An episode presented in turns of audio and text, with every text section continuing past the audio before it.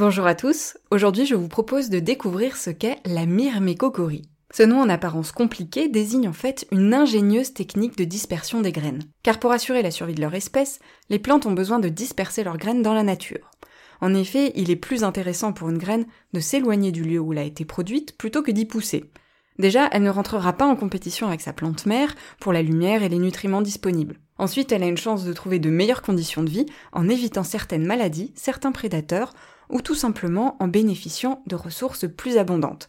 Sauf que les plantes sont solidement enracinées dans le sol. Elles ont donc dû trouver des stratagèmes pour disséminer leurs graines et offrir à leur progéniture des endroits propices pour germer, croître et à leur tour produire de nouvelles graines. C'est ici qu'entre en scène la myrmécocorie, littéralement la dispersion par les fourmis. Cette technique de dispersion des graines repose sur un échange de bons procédés entre une plante et des fourmis. La plante produit des graines sur lesquelles se trouve une petite excroissance appelée élaïosome. Très riche en lipides, c'est un véritable festin pour les larves des fourmis.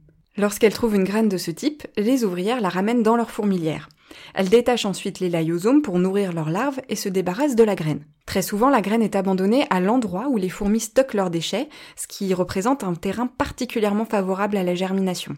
Enfouie dans la fourmilière, la graine est également à l'abri des animaux qui voudraient la croquer. Un autre avantage de taille concerne plus particulièrement les plantes qui vivent dans des écosystèmes où les feux sont nombreux, comme en Australie.